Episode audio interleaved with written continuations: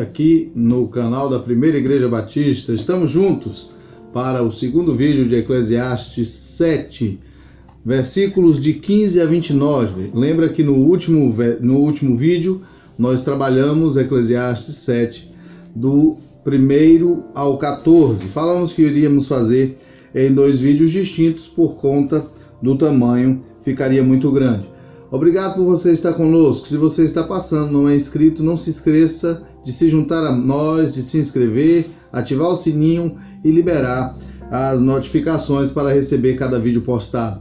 Caso você já esteja conosco, muito obrigado. Obrigado a você que pode estar ouvindo agora pelo podcast ou por, pelo podcast ou por algum áudio no WhatsApp. Você que está vendo no, no Instagram também, muito obrigado, ou pelo Facebook. Graças a Deus por todas as plataformas possíveis para que a mensagem do Senhor alcance todos os lugares. Deus abençoe a primeira igreja que neste período de quarentena, neste período de cabelos grandes, não precisa de barba grande que a gente pode fazer em casa, mas período de cabelos grandes, período de reclusão, é um período que a gente tem se alimentado da palavra de Deus e tem buscado orar e agradecer ao Senhor por todas as oportunidades que ele nos dá. Salomão continua refletindo sobre a vida e ele vai falar agora a partir do verso 15. Lembrem que ele começou a trabalhar sobre a riqueza, sobre a morte, sobre a sabedoria e ele começou a exaltar o momento de luto por conta de que o momento de luto traz maior reflexão. A partir do verso 15, ele vai começar dizendo o seguinte: Nesta minha vida absurda já vi de tudo ao justo que morre apesar da sua injustiça, e ao ímpio que tem vida longa apesar da sua maldade. Ele vai começar a falar sobre o equilíbrio das coisas, sobre buscar ser uma coisa, não ser de mais uma, não ser de mais outra, por conta do equilíbrio das coisas. Deus é justo.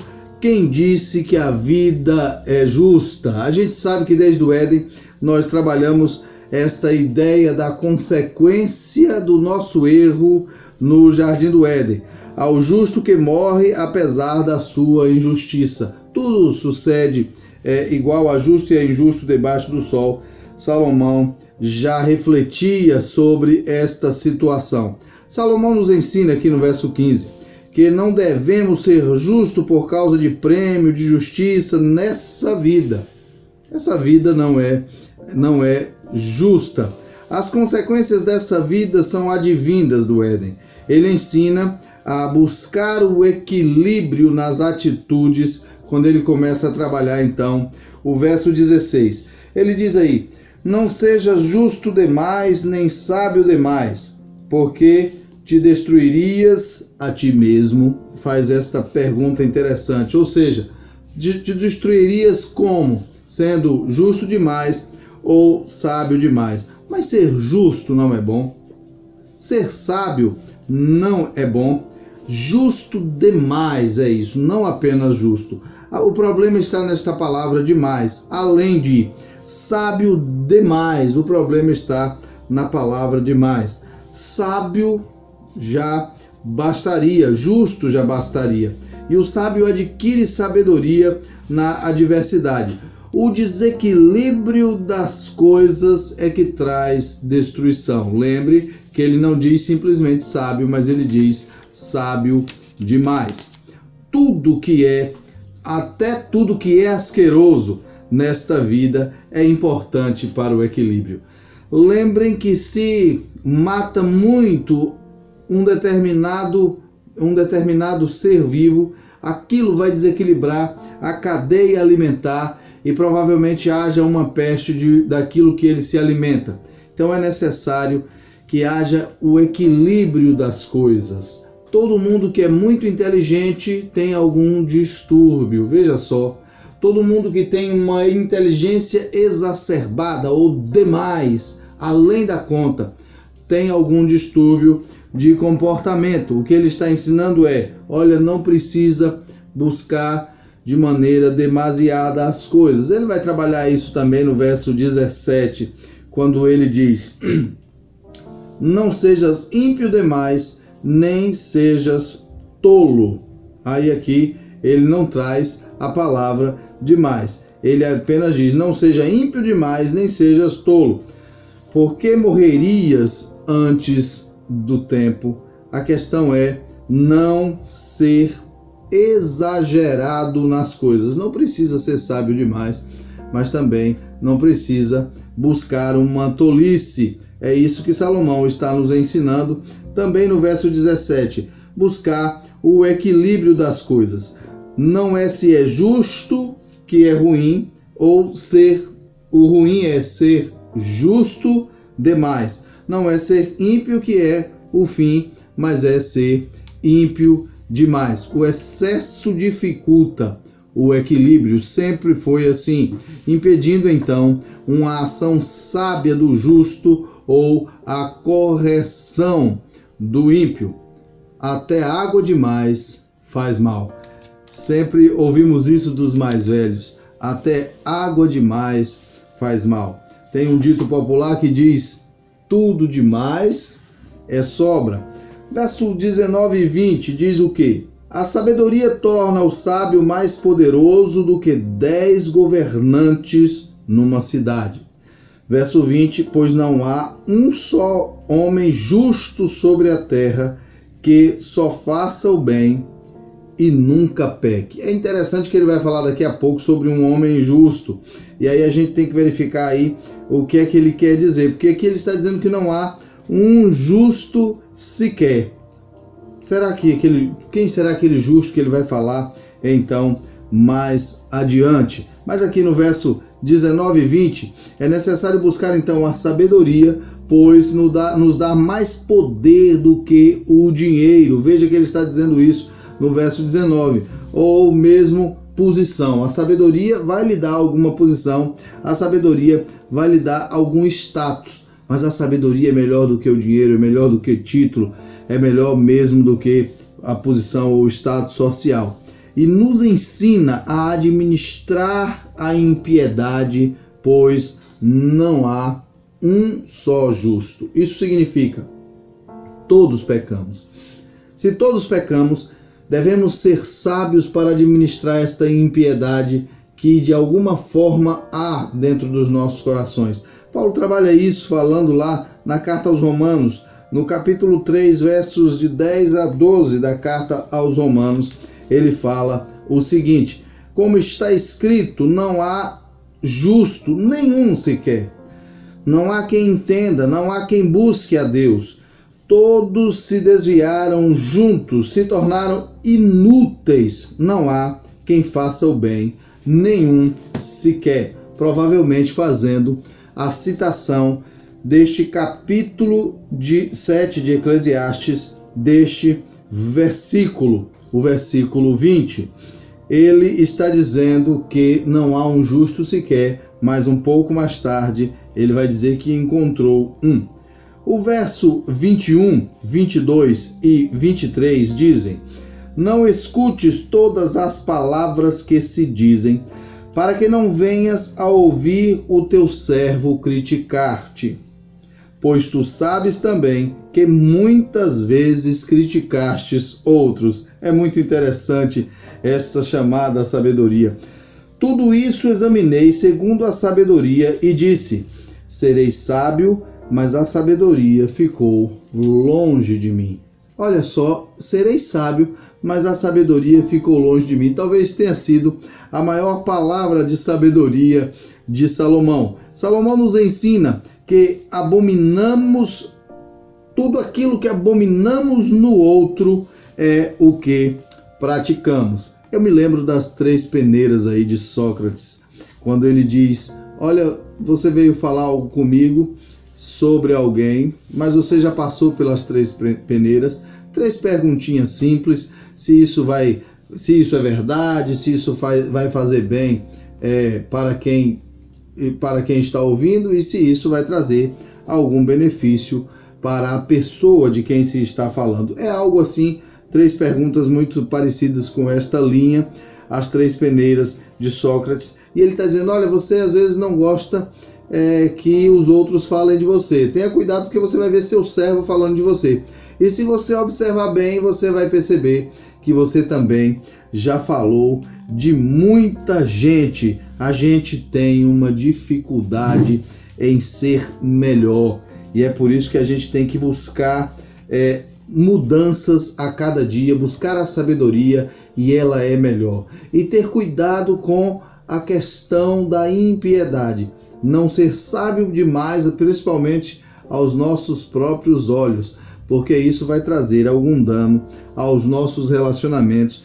Isso vai trazer algum desequilíbrio, porque ninguém consegue ser sábio além da conta, porque todos pecaram, todos pecam, e é necessário então ter sabedoria para administrar. Primeira coisa, primeira lição da sabedoria é compreender a própria impiedade para que possa administrar esta impiedade e não ser então sábio demais, principalmente aos próprios olhos. É há então em nós o que Salomão está nos ensinando e que Paulo parece entender bem dos agiógrafos, dos desses escritos sagrados. Paulo parece se espelhar nisso e Paulo escreve sobre a militância que há entre os nossos defeitos, entre a nossa carne com o espírito. E aqui talvez ele está falando da militância, da sabedoria com as a nossa carnalidade, a nossa impiedade, a nossa maneira de agir impiamente. Lá na carta aos Romanos, no capítulo 7, versos de 18 a 25, Paulo traz uma lição assim. Ele diz o seguinte: Porque eu sei que em mim, isto é, na minha carne não habita bem algum, pois o querer o bem está em mim, mas não o realizá-lo. Pois não faço o bem que quero, mas o mal que não quero. Porquanto, se faço o que não quero, já não sou eu quem faz, mas o pecado que habita em mim. Desse modo, descubro esta lei em mim. Quando quero fazer o bem, o mal está presente em mim. Porque, no que diz respeito ao homem interior, tenho prazer na lei de Deus, mas vejo nos membros do meu corpo outra lei guerreando contra a lei da minha mente e me fazendo escravo da lei do pecado que está nos membros do meu corpo. Interessante, ele fala sobre esta militância da carne contra o espírito aqui, mas também escrevendo aos Gálatas, no capítulo 5, versículo 17, ele diz a mesma coisa. Veja bem o que ele diz em Gálatas 5:17. Porque a carne luta contra o espírito e o espírito contra a carne eles se opõem um ao outro, de modo que não conseguis fazer o que quereis. Paulo provavelmente está falando da mente e dos desejos da carne. A mente tem consciência, tem entendimento que aquilo não é correto. A luta de um viciado, a luta de um viciado é algo terrível. Ele sabe da consequência, por exemplo, do álcool mas aquele desejo incontrolável de consumi-lo lhe dá uma esperança de que talvez desta vez seja um pouco diferente, ele consiga tom tomar um pouco menos e consiga sofrer um pouco menos os danos e acaba caindo na mesma armadilha. Esta militância é terrível. Por isso temos que buscar sabedoria para administrar então esta luta carnal. No verso 24, do capítulo 7 de Eclesiastes, é, talvez seja o versículo mais difícil de traduzir do original. Diz o seguinte: tudo que se tudo que já se foi é incompreensível e muito profundo.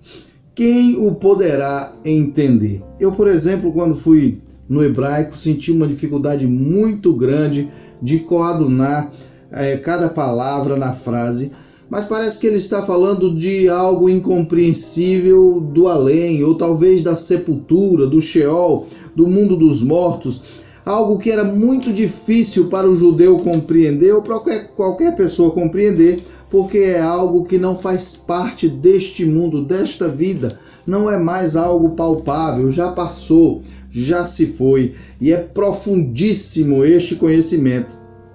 Vejam que Salomão vivia do examinar, vivia do observar, vivia esta observação para melhorar a sua vida, para melhorar o seu entendimento. Então, como agora compreender o que já se foi? É algo incompreensível. É como compreender algo que transcende, é como compreender o próprio Deus. É muito difícil porque é uma sabedoria profunda. O verso 25 diz assim: Eu dediquei o coração a aprender. Veja isso que eu acabei de dizer. Eu dediquei o coração a aprender, examinar e buscar a sabedoria e a razão de tudo para compreender a insensatez da impiedade e a loucura da tolice. Olha só, ele está dizendo coração, quase sempre, quando lá está aqui no Antigo Testamento, coração e mente são praticamente a mesma coisa. Ele disse: eu, eu dediquei, eu coloquei a minha mente, me esforcei na minha mente para examinar qual era a razão de todas as coisas. Eu queria saber qual é a razão de tudo e buscar então a sabedoria e a razão. Talvez buscar a sabedoria com a razão, a sabedoria com o entendimento, para saber então a razão de tudo, qual é o fim de tudo, qual é o propósito de tudo? Para compreender a insensatez e a impiedade e a loucura da tolice, ou seja, aquilo que ele diz lá no início, não seja justo demais, aquele que ele, aquilo que ele diz no início para buscar sabedoria, e ele já diz desde o início do capítulo 7, quando ele diz que é, nessa, é melhor estar na casa onde há luto, porque na casa onde há luto a reflexão, o coração do tolo está na casa onde há festa, há uma preferência do tolo pela festa todo o tempo, enquanto o sábio, se for colocar as coisas, se for pesar as coisas, ele vai preferir o luto, porque o luto traz alguma reflexão.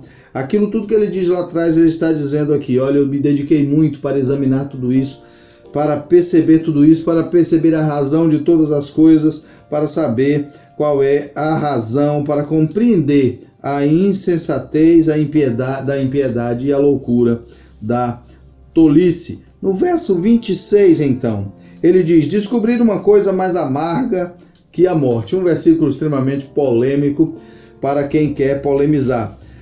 Descobrir uma coisa mais amarga que a morte: a mulher que serve de laço, cujo coração é armadilha e cujas mãos são correntes. Quem agradar a Deus escapará dela mas o pecador será preso por ela. Primeira coisa a se dizer aqui é que Salomão não está falando mal das mulheres, ele está falando de um tipo de mulher que tem um comportamento distinto.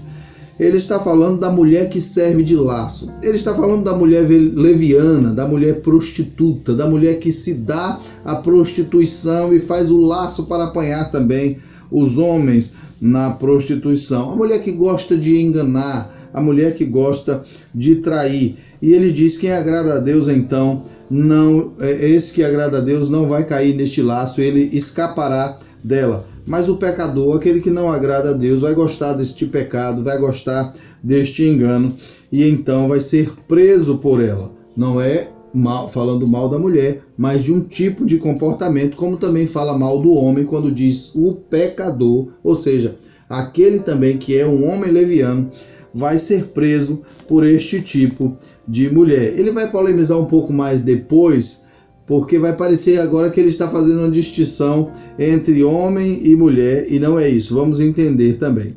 Então, não é a mulher que é amarga, mas a mulher que serve de laço. Essa sim é amarga. Aí o verso 27, um complemento diz: Vede, diz o sábio, foi isto que descobri ao comparar uma coisa com outra e assim achar a causa, como ele estava dizendo, que se dedicou em tudo para ver a razão, a causa de todas as coisas e descobrir sobre a sabedoria e a loucura da tolice.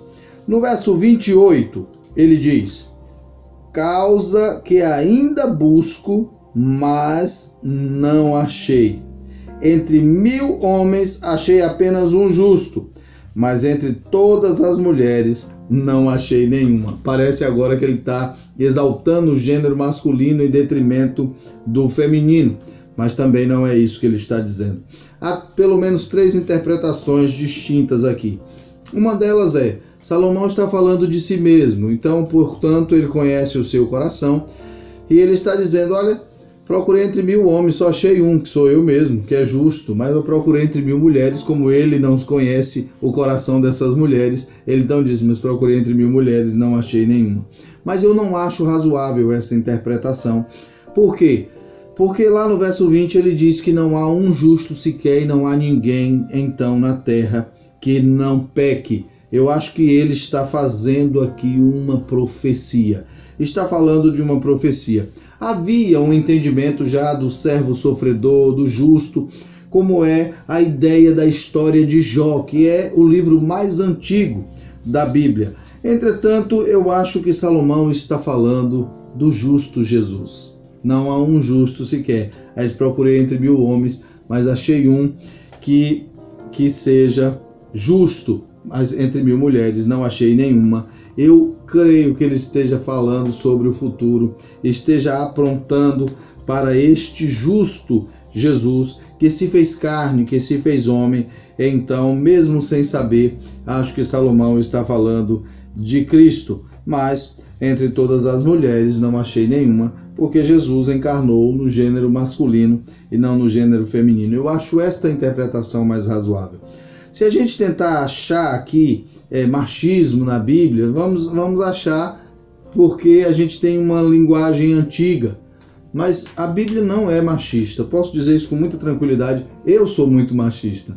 A Bíblia não. A Bíblia, inclusive, nos ensina a cuidar da mulher como ela deve ser cuidada, com, muito, com muita delicadeza, com muito cuidado. E essa nossa luta para, para deixar de ser machista por conta de todo o nosso, de, por conta de toda a nossa criação, de toda a maneira que nós vivemos, ela tem sido cada vez mais difícil nos nossos dias exatamente por causa dessas más interpretações e das polarizações ideológicas. Então, isto é muito ruim. A Bíblia não se importa com isso. Não é disso que a Bíblia está querendo falar.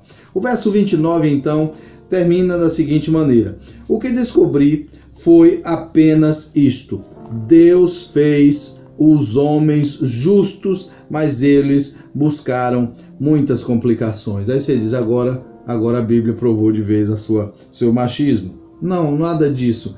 Onde você lê aqui homem é o gênero humano.